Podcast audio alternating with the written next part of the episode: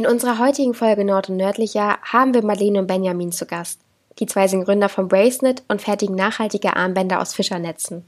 Die zwei sprechen mit uns unter anderem über ihre Idee, die Gründung des Unternehmens und den Weg vom Geisternetz zum Armband. Außerdem waren die beiden so nett, euch einen Rabattcode zur Verfügung zu stellen. Wer also direkt losshoppen möchte, kann das mit dem Code Nordlichter15 tun. Alle wichtigen Links zur Folge findest du wie immer in den Show Notes. Hallo und herzlich willkommen zu einer neuen Folge Nord und Nördlicher. Heute haben wir Madeleine und Benjamin zu Gast. Herzlich willkommen. Moin. Moin zusammen. Und wir starten wie immer mit einer ganz kurzen, knackigen Fragerunde. Und ich fange einfach direkt mal an. Und zwar, was ist euer Lieblingsgetränk? Mate. Bei mir ist es Mate. Am Anfang mochte ich es überhaupt nicht. Da hat es nach Aschenbecher geschmeckt, aber mittlerweile ähm, gehört es dazu. Und bei mir ist es Lemonade, ähm, Maracuja oder, Lim oder Limone. da bin ich voll bei dir. Das finde ich auch richtig lecker. Habe ich, glaube ich, noch nie probiert. Hallo, liebe Hörerinnen und Hörer, ich bin auch da und ich mache gleich mit der nächsten Frage weiter. Was ist für euch beide typisch Hamburg? Die Möwen, die hier vor, vor unserem Büro krächzen äh, und im Sturzflug ähm, sich auf die, auf die Fensterbank setzen. Das ist für mich Hamburg. Und für mich ist Hamburg ähm, kurze Wege, um sich zu treffen und äh, der Hafen. Oh ja, das stimmt. Und Kati, für dich, was ist typisch Hamburg? Das Franzbrötchen. Ich bin ein Riesenfan. Oh ja. Das bringt mich auch zur nächsten Frage und zwar, was sollten Touristen oder auch wir aus Kiel unbedingt mal von Hamburg gesehen oder auch probiert haben? Ähm, ich bin ein ganz großer Fan von der Zuckermonarchie auf St. Pauli. Es ist so ein kleiner pinker Laden. Ähm, Benjamin ist jetzt nicht der allergrößte Fan, bei kleinen pinken Blumen am Tisch zu sitzen. aber, aber ich bin haben, dabei. Aber er ist dabei. Die haben super ähm, coole kleine handgemachte Törtchen. Ähm, da gehe ich auf jeden Fall immer vorbei und dann ähm, geht es damit ähm, immer mit so einem kleinen Paket sozusagen ähm, irgendwo ans Wasser, äh, wo man sich dann hinsetzt. Ähm, der Elbstrand lädt dazu ja auch immer sehr ein. Ähm, ja, also ans Wasser hier in Hamburg auf jeden Fall ähm, ist ein Bus definitiv. Würde ich, also, würde ich dahingehend ergänzen. Ab ans Wasser, Elbstrand, äh, den, den schönen Sandstrand, den man jetzt nicht so vermutet mitten in der Stadt äh, da mal vorbeizuschauen. Das ist äh, lohnenswert, auch bei Schiedwetter. Ich wollte euch nur sagen, ich kenne die Zuckermonarchie und ich war auch ganz verliebt. Also ich war einmal da. Ist auch sehr schwer, einen Platz zu bekommen tatsächlich. Ja, ja Aber alleine die Auslage, Kati, es sieht einfach, ich, du weißt gar nicht, was du alles nehmen sollst, weil du alles so geil aussiehst tatsächlich. ich ich kenne es nur von Instagram, also auch da läuft immer so über den Weg die guten Fotos. Ja, ich glaube, da gibt es auch Marmeladen oder sowas mit zum, zum Mitnehmen. Ja. ja, ja, alles Mögliche. Ja, man kann sich äh, voll essen mit allen möglichen äh, ungesunden Zeug auf jeden Fall. Oh, das ist immer gut. So, und jetzt komme ich zu meiner nächsten Aufgabe, denn wir spielen ja immer mit unseren Gästen etwas und wir Aha. haben uns überlegt, äh, es muss ja thematisch auch ein bisschen zu euch passen. Und Kathi wird mit euch zusammen versuchen, das Quiz der Meere jetzt ähm, zu spielen. Ihr bekommt eine Frage und drei mögliche Antworten und dann einigt ihr euch einfach untereinander. Ich würde sagen, wir starten mal mit vier Fragen. So, die oh. Erde wird auch der blaue Planet genannt, denn die Oberfläche der Weltkugel ist zum größten Teil von Wasser bedeckt. Das sieht dann von oben aus dem Weltall betrachtet aus wie eine große blaue Kugel. Wie viel Prozent der Erde sind 70. wohl insgesamt? Weißt du? wie? Brauchst du die Antworten nicht? ich glaube, es sind 71 Prozent oder was, ne? 70, 71. Soll ich, also du hättest 55, 70 und 90 zur Auswahl. Ah. Ja, da bleiben wir dann bei 70 bei 70. Ich logge es ein. Ich habe leider kein richtig. Nur knapp 30 Prozent der Erdoberfläche befinden sich auf Land. Weil das, das, und das Interessante ist auch immer da, dass ähm, von den 70 Prozent sind fast 100 Prozent, also 97 Prozent sind Salzwasser davon. Also mehr. Oh. Ja. Also wir haben hier so einen Bildungsauftrag schon so ein bisschen, wie ihr hört. Das ist gut. So, geht weiter. Frage Nummer zwei. Die drei großen Ozeane sind der Atlantische Ozean, der Pazifische Ozean und der Atlantik, Pazifik und Indischer? Hätte ich jetzt auch gesagt. Mhm. Ja, dann logge ich das ein. Ich musste auch dazu sagen, es ist für Geolino, also es ist auch für Kinder ein bisschen, aber. Das wollen wir jetzt nicht hören. Nein, dann ihr seid einfach. Abbrechen. So, das war natürlich richtig. Und dann kommen wir schon zur ähm, Frage Nummer drei. Etwa 11.030 Meter unter dem Meeresspiegel liegt die tiefste Stelle der Meere. Wie heißt dieser Graben im Pazifischen Ozean? Marianengraben. Oh, das kommt hier wie aus der Pistole geschossen. Dann wir haben wir nicht auf. Oder, ja, wer weiß, so schnell, so, so schnell können wir nicht tippen, glaube ich. Gut. Kommen wir zur vierten und damit wirklich, es war fast die Schnellquizrunde. Vierte und letzte Frage. Wellen gehören zum Meer wie Sand zum Strand. Allerdings können durch Erdbeben unter den Meeren oder gar Vulkanausbrüche auch Wellen entstehen, die immer größer werden. Je näher sie auf ja, okay. Wir sind aber ein Team, ne? Ja, ja eben, wir haben alle gewonnen. Okay.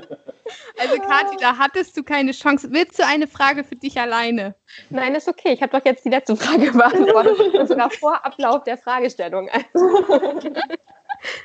aber das geht um Pinguine. Das finde ich ganz cool. Ach, die nehmen wir noch. Komm. Ja. Eine geht noch. Pinguine gehören zu den Seevögeln. Fliegen können sie allerdings nicht, dafür aber richtig gut schwimmen. Wo auf der Erde leben Pinguine in ihrer natürlichen Umwelt? Na, nicht in Hagenbecks Tierpark, ne? oh. Ja, man sagt ja, was sagt man so schön? Ich bin, äh, nee, das kriege ich nicht mehr zusammen. Aber es ist auf jeden Fall auf der Südhalbkugel, also der Antarktis, nicht die. Ich logge es ein. Ihr sagt Südhalbkugel und es ist richtig. Und damit habt ihr einfach mal das Quiz super schnell gewonnen. Wunderbar. War schön, euch kennenzulernen. Hat richtig Spaß gemacht. Ja, das war eindeutig. nee, ich mache mal weiter und zwar mit etwas ganz Wichtigem, nämlich eurer Mission. Und ähm, wir haben ja im Intro schon ein bisschen erzählt, was ihr macht. Und deswegen beginnen wir mit so einer kleinen Fragerunde eben darüber. Und zwar, wann habt ihr das erste Mal Kontakt mit Geisternetzen gehabt? Ähm, das erste Mal Kontakt mit Geisternetzen hatten wir ähm, 2015 in unserem Jahresurlaub, den wir in Afrika verbracht haben oder ähm, im Osten sozusagen ähm, und waren dort in Tansania und auf Sansibar unterwegs. Ähm, das ist Wasser halt auch sehr klar und ähm, dort haben wir, ohne dass wir wussten, dass es auch Geisternetze heißt, äh, das erste Mal sozusagen die richtig langen Netze, die keinerlei Verwendung für irgendjemanden hatten und wirklich viel drin hing, ähm, ja, in dem Ausmaß gesehen und auch das erste Mal, ähm, weil wir mit den Einheimischen sehr viel Kontakt hatten dort, ähm, ja, auch gehört, dass es ein Problem ist ähm, dort auch vor Ort und dass die ihre Netze verlieren und ähm, ja, nicht mehr, nicht mehr wissen, wie sie die wiederholen sollen oder wenn große Tanker dort Netze verlieren, dass die eben dort auch deren Fisch wegfischen. Also kam das so ein bisschen erstmal durch den privaten Urlaub, dass ihr das erstmal das Problem überhaupt gesehen habt. Und wie entstand dann Bracenet? Ja, das kam dann eben durch, durch das Problem. Also wir waren jetzt nach, nicht nach der, nach der Suche oder auf der Suche nach äh, irgendeiner Innovation und irgendeinem Projekt, was wir gründen können, äh, sondern sind da im wahrsten Sinne selbst ins Netz gegangen und haben gesagt, dagegen muss man doch was tun. Was äh, ist das Problem wirklich auch nur lokal oder ist es ein globales Problem, ähm, hat dann dementsprechend auch dann schon vor Ort, sofern es das Internet mitgemacht hat, recherchiert, äh, in welchen Ländern äh, kursieren dann noch solche Netze herum. Und dann, als es klar war, okay, das ist nicht nur, wie gesagt, vor Ort, lokal, sondern wirklich äh, weltweit ein riesen, riesen Problem oder eins der, der größten, ne, weil es halt nicht nur Plastikmüll ist, der, der rumschwimmt, sondern die Netze ja dann einfach weiterfischen ähm, mhm. und alles, alles rauskeschern, äh, was, was denen in den Weg kommt. Von kleinen Fischen, äh, Meeressäuern, großen Walen, die sich darin verheddern, als auch äh, die ganzen Nistvögel, äh, die dort hängen bleiben und das teils dann halt dann auch als, als Nistmaterial benutzen. Und da haben wir gesagt, okay, es wird wahrscheinlich nicht reichen, wenn wir das jetzt hier vor Ort dokumentieren, filmisch und fotografisch festhalten und dann online stellen. Man kennt das ja selbst so vom Suchverhalten oder von, vom, ähm, äh, vom Vorgehen, wie man im Netz unterwegs ist, im wahrsten Sinne. Äh, wenn man da solche Bilder und Videos sieht, dann sieht man die kurzzeitig wie so ein schreckliches Peter-Video, scrollt weiter und dann hat man es wieder vergessen. Sie gesagt haben, nee, irgendwie müssen wir daraus was fertigen. Und weil wir von den Farben auch so überrascht waren, haben wir gesagt, okay, was wäre dann mit so einem Schmuckstück? Und da hat man sich so ans Handgelenk gelegt und gedacht, so ein Armband wäre doch cool. Was heißt nochmal Armband auf Englisch? Bracelet sagen wir Bracenet. Da ist dann beides drin. Save the Seas Were Net und dann stand eigentlich die. Fertig war die, glaube der, der, Name fest und das, das Produkt. Das war dann auch alles noch so vor Ort. Ähm, und dann haben wir ganz viel Netz schon vor Ort eingesammelt und mitgenommen. Äh, sind auch nur im Rucksack gereist, haben die vollgestopft äh, mit ganz viel Netz, was wir dann da gefunden haben, haben unsere ganzen Sommersachen in dem Örtchen, wo wir zuletzt waren, äh, verschenkt dort äh, sind dann zurückgeflogen, wurden am Flughafen vom Zoll nochmal kurz aufgehalten, weil die gedacht haben, was, was habt ihr denn davor? Wo sind eure Sachen? Warum habt ihr nur bunte Netze dabei? Und haben dann angefangen, also sowohl mit der Fertigung, ne, das war auch ein relativ langer Prozess. Äh, wie verarbeiten wir jetzt diese Netze so weiter, dass sie dann auch tragbar sind? und parallel dazu dann halt weiterhin die Recherche zu diesen Netzen und geschaut, gibt es schon Organisationen, äh, die dagegen kämpfen.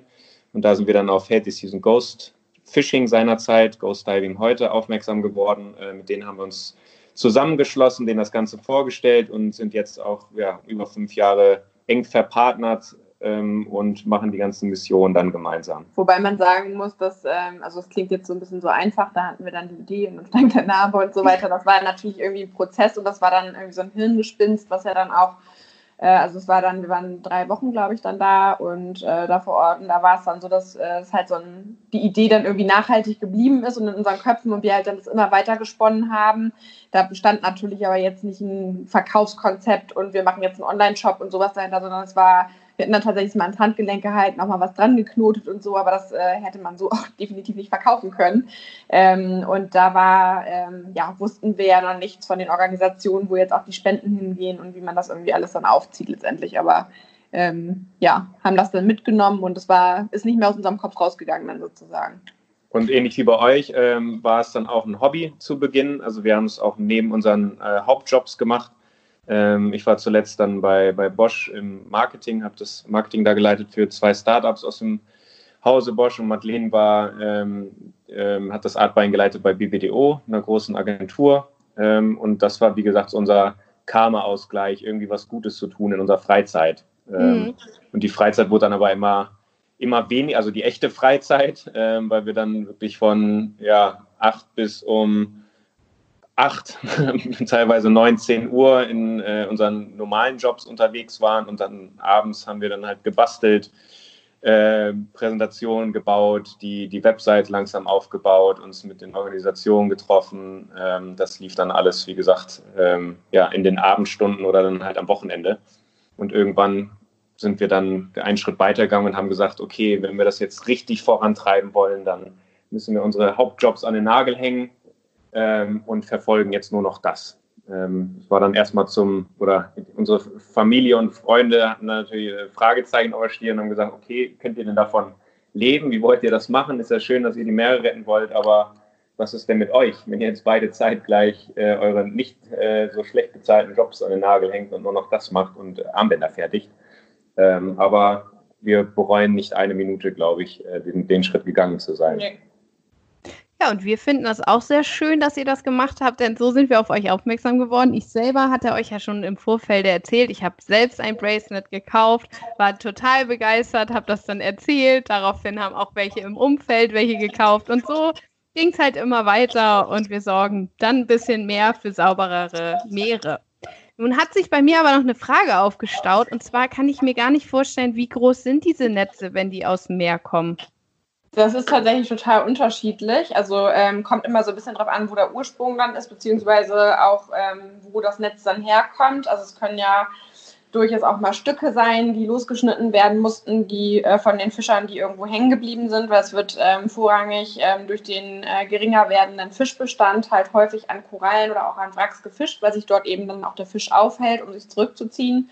Das heißt, es kann halt durchaus mal passieren, dass ähm, nicht nur große Trawler, sondern auch kleinere Fischereien dort mit ihren Netzen hängen bleiben und dann die Netze losschneiden müssen, weil das Boot eben daran festhängt. Mhm. Oder eben auch die Netze dann komplett äh, da lassen müssen, sozusagen. Ähm, so ähm, groß, also der größte Teil, der halt wirklich problematisch ist, ähm, sind halt vor allen Dingen auch diese Trawlernetze, die eben von Großfischereien eingesetzt werden, teilweise auch ähm, in nicht legaler Weise ähm, und die ähm, teilweise auch, das hören die immer nicht gerne, sagen wir aber mal ganz gerne, auch teilweise absichtlich versenkt werden, um eben Platz an Bord zu schaffen, falls man eben dann einen großen Thunfischschwarm äh, doch auch, durchaus mal findet. Ähm, so ein Netz äh, mit mehreren Kilometern Länge, was auch durchaus mal so drei, vier, fünf Kilometer lang sein kann. Mhm. Das sind dann schon die richtig Krass. großen ähm, nehmen dann natürlich auch viel Platz an Bord weg. Und wenn man dann ähm, viel Fisch hat, der auch einen hohen Wert hat, also Thunfisch, der teuerste, wurde jetzt mit knapp drei Millionen verkauft, äh, kann man sich halt ausrechnen, dass sich das dann durchaus auch schon mal lohnt, ähm, je nachdem, was für ein Markt das dann letztendlich ist. Und ähm, so ein Netz kann aber durchaus auch mal eine halbe Million Euro kosten. Also dagegen gestellt. Ähm, ist es dann trotzdem krass, dass, ähm, ja, dass es dann eben so passiert. Oder eben, dass ja. es äh, tatsächlich aus Versehen passiert und man eben hängen bleibt. Ähm, in dem Fall hat jetzt mittlerweile die präventive Arbeit auch schon viel gebracht, äh, was ich auch Fischereien direkt bei uns, bei Healthy Seas oder Ghost Diving melden, sagen, ich habe hier mein Netz verloren ähm, und ich hätte das gerne wieder, könnt ihr das nicht bergen, weil das fischt jetzt da ähm, ununterbrochen weiter und ich brauche das auch wieder. Ähm, und dann kann man eben, wenn man da sowieso ein Team gerade in der Nähe hat, wir haben jetzt weltweit 170 Taucher, die ähm, von Neuseeland über Südkorea, Griechenland, Italien, Malta, Libanon, ähm, Ägypten und jetzt hier das nächste Team ist in der Nordsee, äh, die Netze bergen und ähm, da kann man dann auch sich daran wenden oder wir vernetzen dann sozusagen die Leute, dass ähm, man das eben rückgängig machen kann. Und es gab jetzt auch, äh, wir haben so eine Art Pfandsystem auch, auch durch die Spenden, dass eben die Fischereien ähm, einen kleinen Obolus bekommen und sagen, hier, ich habe jetzt meine Netze, die muss ich jetzt sowieso alle 18 Monate einmal testen und die müsste ich jetzt austauschen. Ähm, wollt ihr die nicht haben. Ähm, mhm. Und dafür bekommen die dann eben Geld und ähm, wir holen die dann eben durch Mofia auch ab und können eben teilweise die Netze auch verwenden. Und ähm, somit müssen die sich nicht mehr um Entsorgung kümmern und auch kein Geld äh, an, Ab, äh, an Abholer oder auch Entsorgungsunternehmen zahlen, was halt eben auch sehr kostspielig ist, weshalb die Netze eben auch nicht immer den Weg äh, in Landfill oder Verbrennungsanlagen gefunden haben, was halt der eigentliche Entsorgungsweg bis jetzt aktuell bei den meisten Sachen ist, wenn es Sondermüll ist, ähm, dass das dann eben auch im Meer entsorgt wurde. Ne? So nach dem Motto aus dem Auge, aus dem Sinn. Ähm, das ist dann eine wirtschaftliche nicht gute Entscheidung war, weil man sich halt auch eben inhaltlich dann nicht so mit auseinandergesetzt hat. Aber auch da ist Aufklärung dann durch die Präventivmaßnahmen super wichtig. Machen wir direkt weiter mit den Netzen und zwar, ähm, wie, wie schwer ist so ein Netz und vor allem, wenn es so lange im Meer schwamm, ähm, wie wird es eigentlich aufbereitet? Also es wird ja sicherlich gesäubert, bevor ein Armband draus gemacht wird. Ja, ähm, ähm, ja, also ist tatsächlich, also je, wie schwer das ist, ist, ähm, ist so eine äh, XY-Frage, so ein bisschen, wie schwer ist ein Auto? Ähm, es kommt natürlich total darauf an, wie lange, äh, wie lang ist das Netz, wie groß ist das Netz, ähm, wie dicht gewebt ist das, hat das feste Knoten drin oder sind die Knoten gewebt? Ähm, das heißt, es kann man. Ähm, was für ein Netz ist es überhaupt? Ne? Also es gibt ja da auch unterschiedliche, die man gerade auch schon angesprochen hat, also von den großen Trawler-Schleppnetzen, die äh, teils wirklich so 8 cm, 10 cm dicke, dicke Leinen drin haben, die da verarbeitet wurden. Und dann gibt es diese ganz perfiden Gillennetz. Das sind so ganz dünne Netze, die auch gar nicht gesehen werden von den großen Säugern oder äh, jetzt auch, um lokal zu bleiben, in der Ostsee, äh, wo dann auch die ganzen Schweinswale drin verenden. Also es kommt erstmal genau auf die, auf das, auf die Materialart an. Und so ein äh, Gillennetz ist halt, es ist wie Angelsehne verknotet sozusagen. Das ist halt super leicht, ähm, auch in Masse. Ähm, und eben auch viel Masse oder lange Netze können ja relativ klein komprimiert werden. Und bei den ähm, HDPE-Netzen, die wir verwenden, äh, die werden schon deutlich schwer. Und wenn die nass sind und dann noch Sand drin ist, nochmal deutlich schwerer. Wir hatten da so ein nettes Fotoshooting an der Elbe, an das ich mich un ungern erinnere, äh, wo wir uns mal auf den Netzen fotografieren wollten und drei Tonnen Netz an den Elbstrand äh, gefahren haben, um das mal so ein bisschen festzuhalten, um mal Pressefotos und sowas zu haben. Mhm. Ähm, und das ähm, können wir nicht empfehlen, wenn dann das Wasser kommt und man die Netze so alle halbe Stunde so ein paar Meter vorbewegen muss. Da kriegt man, blutige, kriegt man blutige Hände. Also ist, die sind tatsächlich so schwer, dass man sie per Hand nicht bewegen kann. Wenn die trocken sind, dann ähm, kann man durch, doch durchaus auch schon mal so 20, 30 Meter Netz ähm, mit irgendwie zwei, drei Metern Durchmesser ähm, in so einen Schwerlastsack packen und dann kann man das zu zweit durchaus auch schon mal tragen. Aber also so man selber schafft ja zu tragen, irgendwie so vom Volumina würde ich jetzt mal sagen, so 25 bis 30 Kilogramm, dann braucht man auf jeden Fall eine zweite Person. um die ähm, überhaupt zu bewegen. Also die werden dann auch nicht per Hand aufs Boot geholt, wenn die geborgen werden meistens, sondern tatsächlich auch mit dem Kran, weil ähm, da hängt ja auch, je nachdem, wie lange das dann eben im Wasser ist, an so einem Wrack auch hängt, da ähm, sind ja auch Algen dran und ähm, teilweise, teilweise eben auch irgendwie Seesterne oder so oder eben auch noch größere Tiere. Die werden dann immer versucht auch ähm, zu befreien, solange sie eben auch leben, auch sofort wieder ins Wasser zu tun, aber äh, da ist eben auch viel Leben dran, ähm, was man so ähm, dann nicht mehr abbekommt. Da ist dann auch immer die Entscheidung, macht, schneidet man jetzt so ein Netz los, was an so einem Wrack hängt und äh, komplett da schon verwachsen ist und auch Lebensraum bietet, oder ist es ein Netz, was eben auch weiter fischen, eben eine Gefahr für Tiere ist, was man dann mhm. eben losschneidet. Und gereinigt werden die dann auf ganz unterschiedliche Art und Weise. Also die Netze, die wir haben, ähm, sind relativ gut erhalten. Das heißt, ähm, wir selektieren schon die Netze ähm, aufgrund der Menge, die natürlich jetzt nicht komplett zugebuchert sind und ähm, auch tatsächlich relativ selten aus der Ostsee kommen, weil da ist relativ wenig Wasserbewegung. Somit sind die Netze auch sehr, sehr dreckig. Ähm, aber aufgrund der Masse, also wenn da so 30.000 Tonnen Netze liegen, so Fußballfelder voll, dann kann man relativ gut gucken, welche Netze sehen noch gut aus, welche haben auch coole Farben vielleicht und welche haben, sind von den Knotenabständen passend für unser Produkt und welche bestehen aus HDPE, sodass wir die eben auch löten können.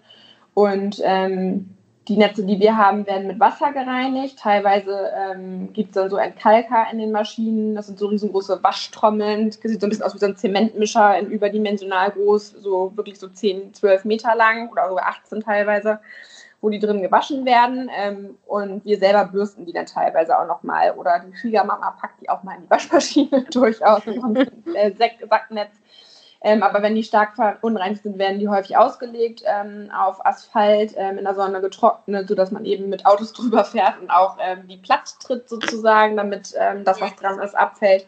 Und wenn die sehr stark verunreinigt sind, dann ähm, werden die chemisch gereinigt. Die verwenden wir selber nicht, aber wenn das zum Beispiel die Netze weiterverarbeitet werden, dass man daraus nachher Teppich oder Garn herstellt, ähm, oder auch Pellets, dann müssen die ähm, chemisch ähm, gereinigt werden, damit man die noch weiter verwenden kann, weil da eben super viel dran ist, was dann eben die Maschinen oder die Destillationsmaschinen, die das Netz weiter ähm, recyceln würden, sozusagen dann kaputt gehen würden. Ne? Das ist auf jeden Fall richtig spannend. Und ich hatte euch ja erzählt, ich habe ja auch so ein äh, grau-blau-weißes. Wie hieß es nochmal genau? Baltic Sea? Genau. Mhm. Genau. Und das ist auch so, dass die quasi immer den Namen bekommen, wo ihr das findet? Oder wonach benennt ihr das? Nee, tatsächlich ähm, nicht. So einfach ist es nicht. Also wir können bei vielen, nicht bei allen, genau, bei einigen stimmt es schon. Ähm, also ähm, es, die haben die Namen getroffen, um die Netze unterscheiden zu können, also mhm. wir selber auch, damit wir wissen, welches Netz welches ist sozusagen. Und ähm, in den Regionen, wo eben die Netznamen herkommen, bergen wir auch generell. Aber es ist total unterschiedlich. Wenn, manchmal haben wir auch von einem Netz nur Netzstücke und ähm, ja. dann kann man jetzt bei einem kleinen Stück, was jetzt irgendwie wirklich zehn Meter lang ist, manchmal nicht sagen, wo, aus welchem Meer jetzt der Ursprung ist, weil dafür müsste man dann jemanden haben, der da sitzt und nonstop alles trackt. Ähm, das ist tatsächlich super aufwendig. Bei anderen Netzen wissen wir es aber ganz genau oder kriegen wir dann eine Meldung, wo dann zum Beispiel beim schwarzen Netz, wo wir ganz lange nachgesucht haben, war dann so, wir haben jetzt ein schwarzes Netz gefunden, was ihr verbinden könnt. Aus dem Schwarzen Meer. Aus dem Schwarzen Meer. und äh, es ist ein beschlagnahmtes Netz und ähm, es ist riesengroß und ähm, da wussten wir, okay, Black Sea wird es definitiv ja. dann ja auch heißen und das passte dann. Ähm, das hat man jetzt bei einigen Netzen, wissen wir es ganz genau und bei anderen ist es aber relativ schwierig, ähm, das zu sagen. Und ähm, gibt es Meere, aus denen ihr mehr ähm, ja, Material bezieht? Also gibt es Meere, die ganz besonders schlimm betroffen sind von diesen Netzen, die dort noch rumtreiben?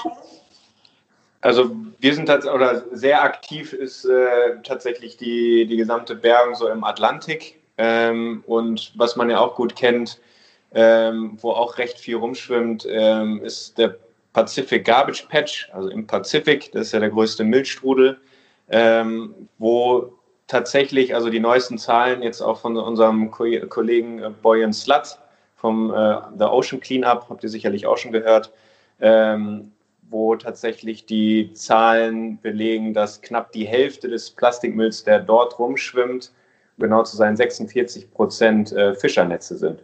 Also Netze machen wirklich einen äh, riesen, riesen Teil des, des ganzen Meeresmülls aus. Und wie gesagt, haben noch die perfide Art an sich, dass sie einfach, einfach so lange weiterfischen, bis sie irgendwann rausgeholt werden oder irgendwann ja, so zusammengeknüllt am Meeresgrund liegen äh, und dann irgendwann zum, zum Mikroplastik zerfallen und dann ist die, das Problem auch nicht gelöst, sondern dann landen sie auch wieder in der maritimen Nahrungskette, ne, wenn kleinere Meeressäurer das dann als mit Nahrung verwechseln.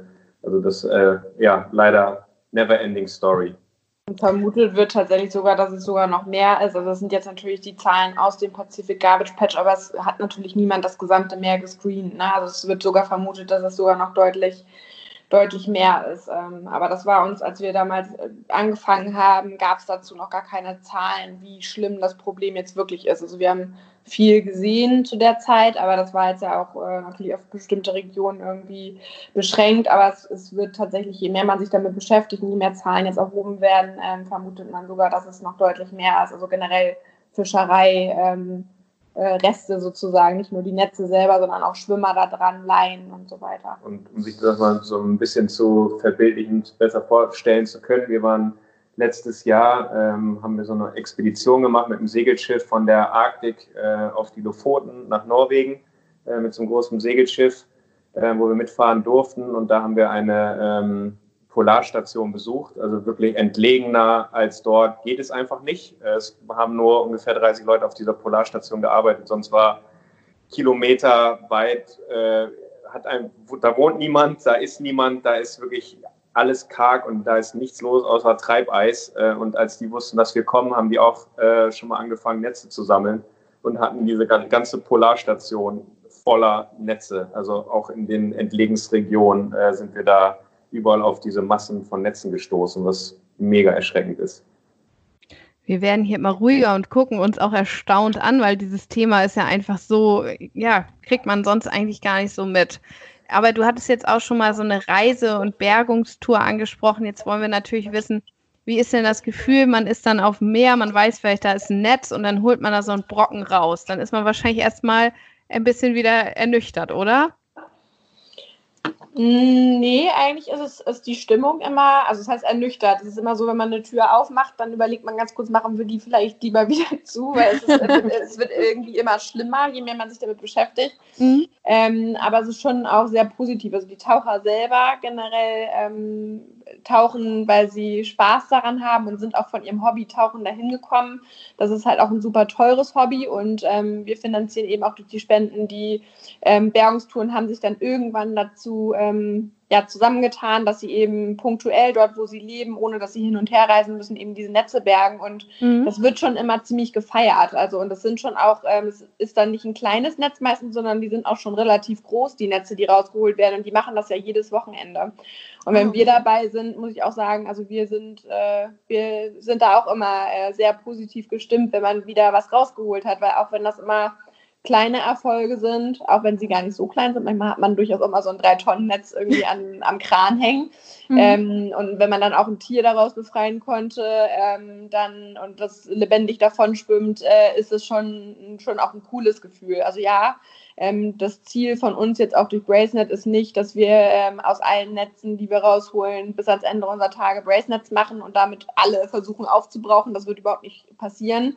Aber durch die Präventivmaßnahmen, also auch nicht nur reden, sondern auch machen, ähm, auch gar nicht nur Thema Netze, sondern generell auch ein Unternehmen versuchen, Plastikkonsum im Unternehmen zu reduzieren oder auch so viele Netze wie möglich rauszuholen, aber eben auch am anderen Ende dafür zu sorgen, dass Netze gar nicht mehr drin landen. Also indem man mhm. eben mit Fischereien dann spricht oder denen eben einen kleinen Obolus zahlt, wir dafür cooles Material haben im Endeffekt und dann irgendwie so eine Win-Win-Situation entsteht, macht bei allen ein gutes Gefühl, ohne dass man mit jemandem jetzt motzt dann so. Ne? Also man ja. findet dann dafür Lösungen, ähm, die für alle irgendwie passen und wo man, also es muss noch ganz viel passieren, da braucht man nicht irgendwie, ja, muss man sich auch ehrlich gegenüberstehen, das ist jetzt schon eine sehr europäische Lösung, sage ich jetzt mal, aber es wird immer besser und äh, das Problem wird immer bekannter, wie ihr jetzt gerade schon gesagt habt, das haben wir jetzt gar, noch gar nicht so gehört, also ja. es ist tatsächlich immer noch Aufklärungsbedarf da, auch bei Leuten, die sich mit dem Thema schon auseinandersetzen ähm, und viele wollen ja was tun, aber wissen eben nicht wie. Und ähm, dass ein Bracelet, was man dann kauft, ein guter Kommunikator sein kann, freut uns total.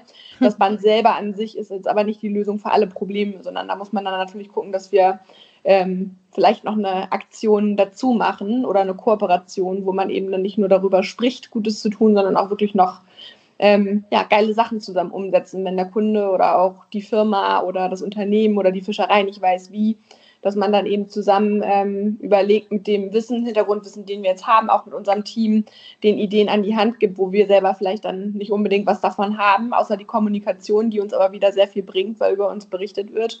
Mhm. Und da haben wir schon echt äh, ja, viel, viel mehr erreicht, als wir überhaupt jemals gedacht haben. Also das ähm, ist mittlerweile wirklich eine tolle Bewegung geworden und das können ganz, ganz unterschiedliche Sachen sein, also auch komplett in ganz anderen Bereichen. Das können komplette Prozesse in Unternehmen sein, die wir mit umstellen, wo wir Anreizsysteme eben geben, dass die Mitarbeiter Ideen im Unternehmen, die das Unternehmen ja sehr gut kennen, einreichen und sagen, wenn wir das jetzt so und so machen würden im Unternehmen, würden wir doch Geld sparen und das wäre doch umweltfreundlicher. Lass uns das doch mal umstellen. Dafür ähm, habt ihr mehr Kohle sozusagen und wir werden umweltfreundlicher oder ersetzen eben Single-Use-Plastikprodukte durch andere Produkte, die auch noch schick aussehen.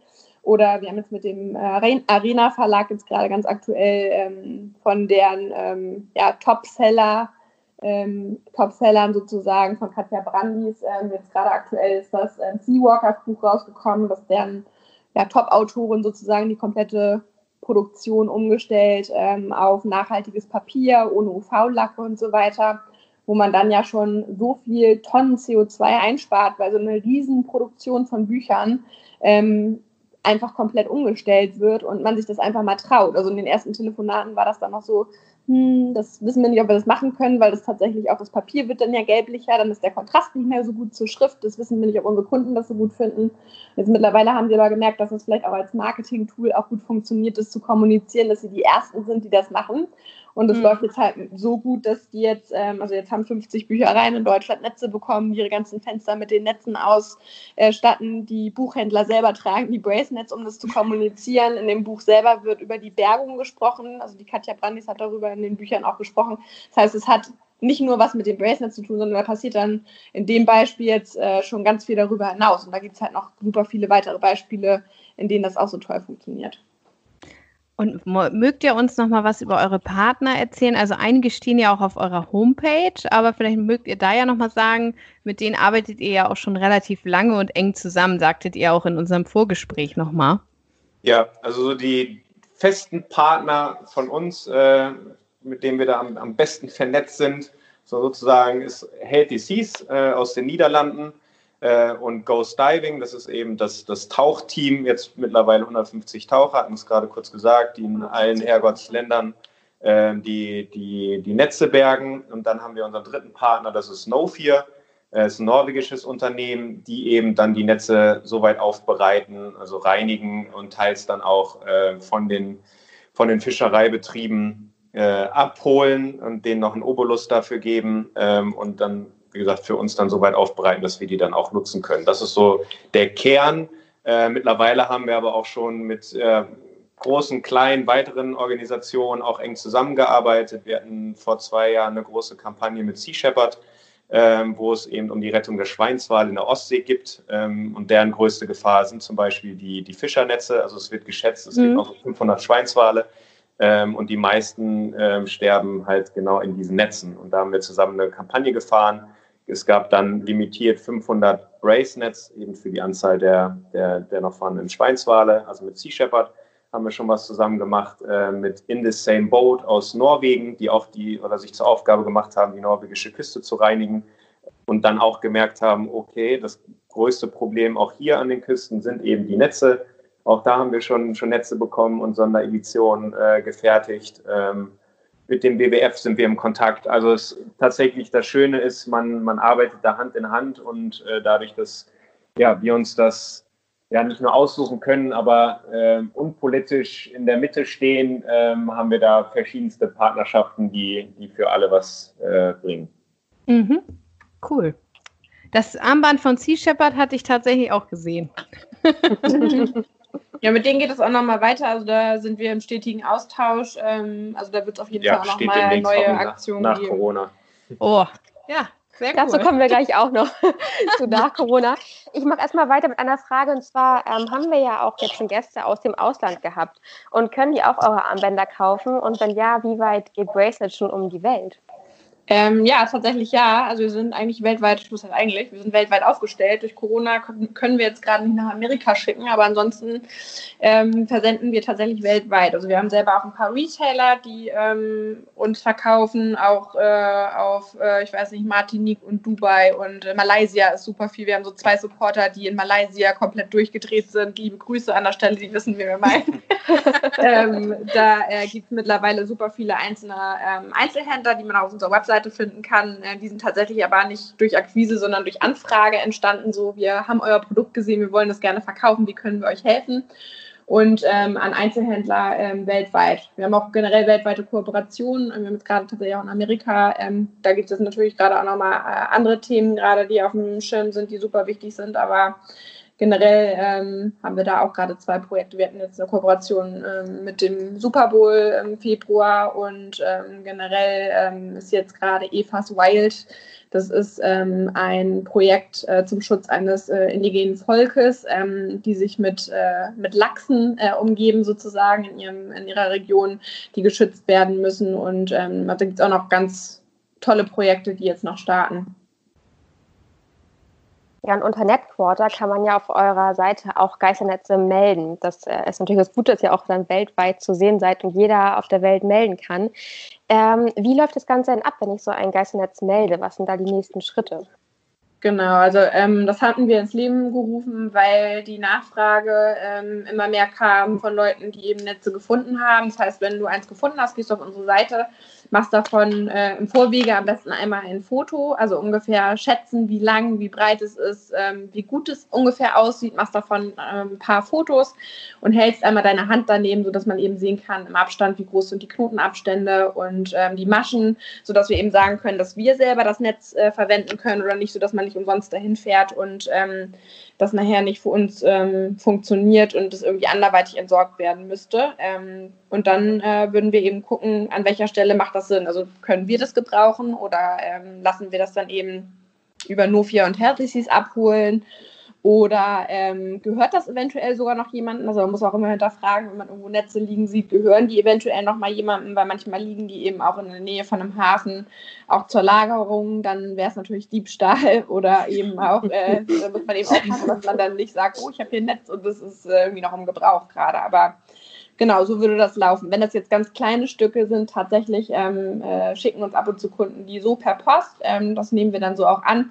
Das ähm, haben wir jetzt nicht ähm, forciert, dass wir sagen, jeder, der ein Netzstück findet, weil das ist tatsächlich relativ viel, schickt uns dann Netze, weil dann würden hier wahrscheinlich auch Flaschen und sowas mit ankommen, womit wir dann selber ja nichts anfangen können und die auch im Zweifel eventuell sogar selber entsorgen müssten. Und ähm, das wäre dann so kontraproduktiv generell.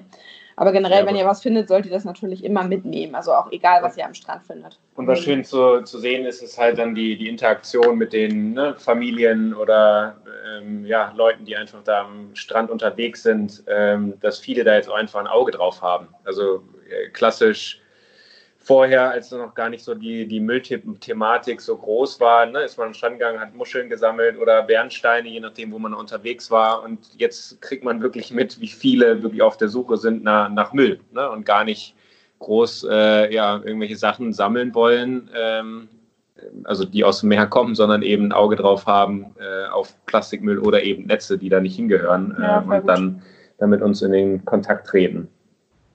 Und da wir ja jetzt beim Thema grüne Pause sind und uns natürlich auch immer verbessern wollen, was können wir denn vielleicht mal so drei Punkte dazu beitragen, dass die Meere jetzt sauberer werden? Ja, es fängt natürlich in allererster Linie beim eigenen Konsum an. Ähm, da gibt es ja immer so die Special-Tipps, die einem jetzt schon 500 Mal begegnet sind, die man immer wahrnehmen kann. Wir haben so ein paar die man vielleicht nicht so häufig ähm, hört. Ähm, das eine ist ähm, zum einen äh, kein schwarzes Plastik oder sehr dunkles Plastik zu kaufen wenn es denn nötig ist, weil man hat als Konsument ja nicht immer unbedingt die Wahl, wenn man äh, jetzt in seinem, äh, seiner Drogerie des Vertrauens einkaufen geht, äh, einige Dinge nicht plastikfrei zu bekommen. Ähm, weil das schwarze Plastik im Recycling-System nicht raussortiert werden kann. Das wird von den Lasern aktuell noch nicht erkannt. Es gibt mittlerweile Laser, die das sehen können, aber die sind noch nicht in, im Einsatz. Das heißt, es landet immer im Restmüll und kommt oh. in die Verbrennung, auch wenn man trennt.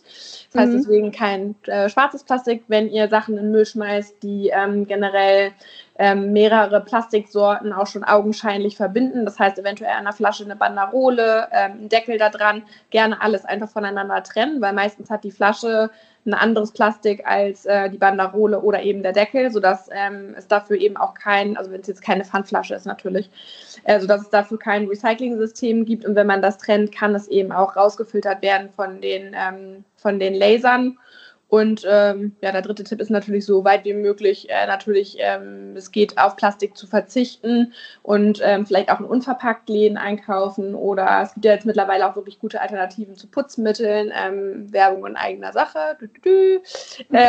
So, ähm, so, sowas wie Everdrop oder so, gibt es jetzt drei, vier Firmen in Deutschland, die ganz cool sind, wo man so Putztabletten bestellt, die in Papier geliefert werden und die man eben einfach wieder in Wasser auflöst.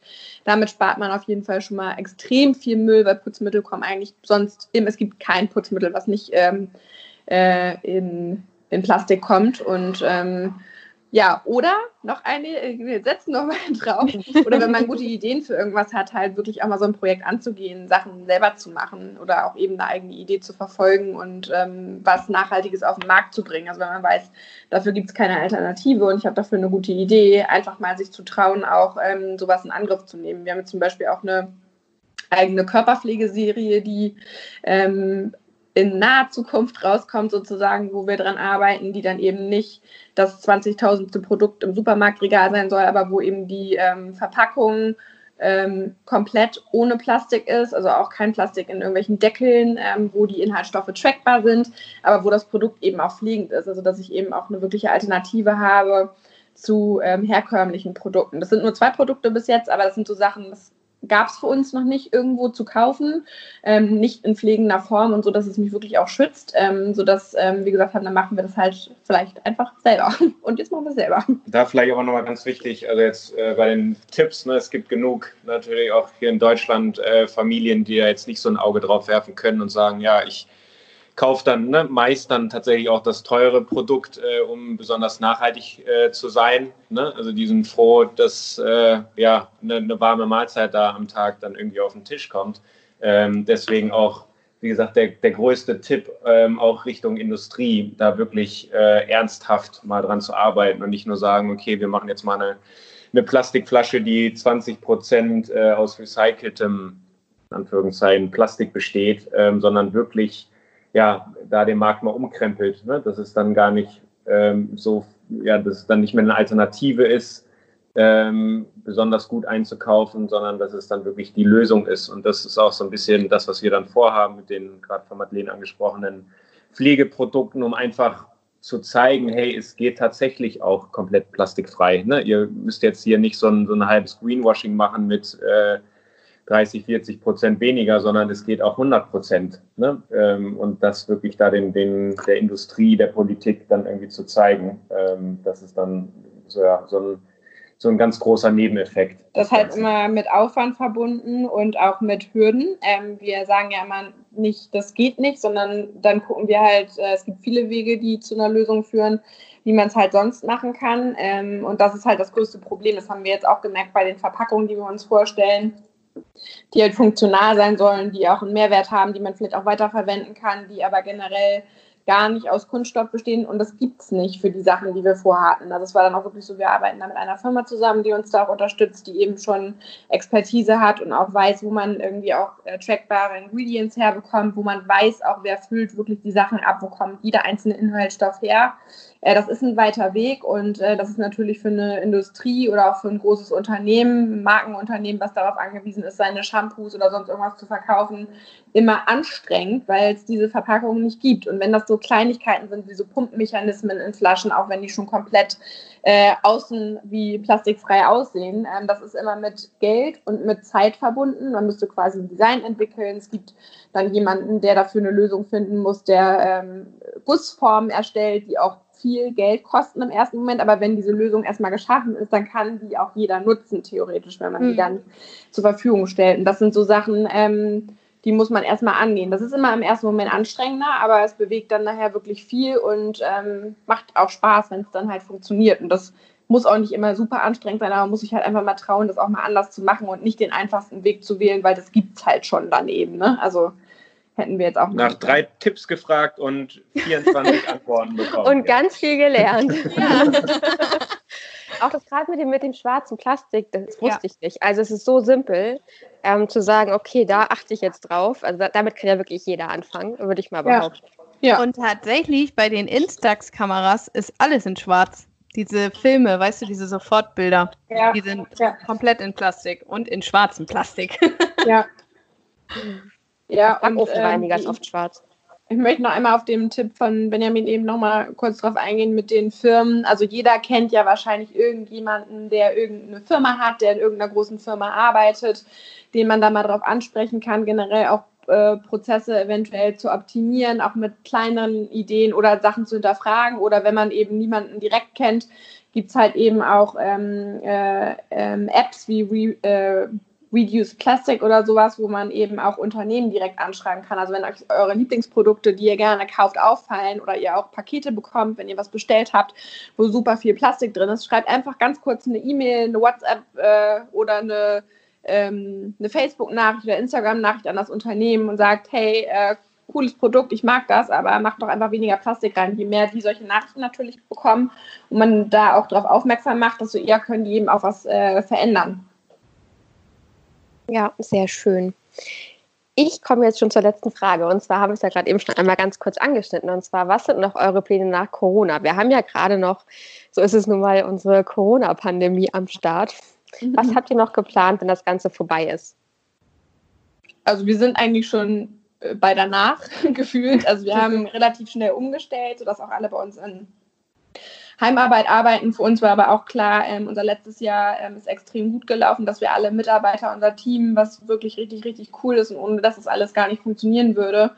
Ähm, und auf das wir auch wahnsinnig stolz sind, zusammenhalten wollen, sodass eben alle auch weiterhin Vollzeit arbeiten, so wie sie eben auch eingestellt sind und ähm, wir eben an Ideen getüftelt haben, die jetzt lange liegen geblieben sind. Also ähm, wir haben die letzten fünf Jahre auch nach und nach mit dem Wachstum, den wir so stark hatten, auch immer ähm, angefangen oder mussten viel abarbeiten, hatten somit auch sehr lange Lieferzeiten und hatten jetzt das erste Mal Zeit, auch an Ideen zu arbeiten, die immer wieder im Raum standen. Und äh, viele Mitarbeiter haben jetzt auch eigene Projekte, die gerade vorangetrieben werden, also auch neue Produkte. Das heißt, wir werden einige Produktlaunches haben. Ähm, wir werden, ähm, sollen wir schon mal teasen? Immer gerne. So. ähm, wir werden jetzt äh, in Kürze, die sind schon fertig, wir werden Ringe rausbringen, ähm, die ähm, allen Größen passen, in verschiedenen Farben, auch alles aus dem originalen Netz. Ähm, wir sind gerade dabei, ähm, Handytaschen bzw. Ähm, Handy-Leashes ähm, zu produzieren. Wir arbeiten an Kamerabändern und an Brillenketten und an weiteren Farben von Hundeleien, ähm, an Taschen. Also es sind äh, viele Sachen, die jetzt auch nicht nur so äh, gesagt sind, sondern wo es schon Prototypen gibt und die wir gerade finalisieren. Da gingen gerade die Augen ganz groß, als du Hundeleine gesagt hast. ich, die gibt es tatsächlich auch schon. Ja, die gibt es auch schon, die Hundeleine. Also aktuell ist die ähm, in Gelb da. Ähm, die wird es auch noch in Rot, Blau und Grün geben. Das Interessante dabei ist, ähm, die besteht aus den Leashes, also aus den Leinen, an denen die Netze befestigt sind. Und so wie die Leine aussieht, ist die tatsächlich auch wirklich am Netz befestigt. Die hat äh, eine ganz interessante Struktur. Die ist halt so, das Gelbe, was wir jetzt haben, so gelb-weiß gedreht mit so roten und blauen Punkten drin oder roten und grün. Und ähm, sieht relativ fancy aus tatsächlich, aber ist nicht so hergestellt in irgendeiner Maschine, sondern hängt tatsächlich so original am Netz dran. Und das gibt es in ganz vielen verschiedenen Farben. Da sind dann immer so die Schwimmer normalerweise noch dran befestigt, damit das Netz eben oben treibt und unten treibt. Und ähm, die werden dann eben entmantelt und rausgeschnitten und dann hatten wir davon so viel Material, dass wir daraus die Hundeleien gemacht hatten. Und ähm, genau, und Gelb gibt es jetzt aktuell gerade schon und wir bekommen jetzt in den kommenden Wochen noch weitere Farben dazu und die haben sich wirklich auch bewährt und äh, werden schon fleißig durch die Gegend getragen. Ich glaube, also, da hat sich gerade jemand verliebt. Ich gucke gerade parallel, habe ich gerade einmal die Seite vom Bracelet geöffnet und geguckt und ich glaube, wir kriegen gleich eine Bestellung rein. Sehr gut. Also, ihr braucht eh eine neue Leine, alles ist gut. Von mir an dieser Stelle vielen Dank, dass ihr unserer Einladung gefolgt seid. Es war mega informativ. Ich nehme unheimlich viel mit und wir hätten, glaube ich, noch Thema für eine zweite Folge. Jederzeit. Ja, Gebt Bescheid. Wir, wir sind da. Also von mir vielen Dank und ich verabschiede mich schon mal. Sehr gut, danke, danke euch. euch. Genau, wo man ähm, die Produkte von Bracelets bekommt, das habt ihr ja gerade eben gehört. Das findet ihr auch wie immer in den Show Notes und auch euren Insta-Kanal werden wir dann noch einmal verlinken. Und dann sage auch ich vielen lieben Dank für das sehr informative und nette Gespräch. Und vielleicht hört man sich ja nochmal wieder.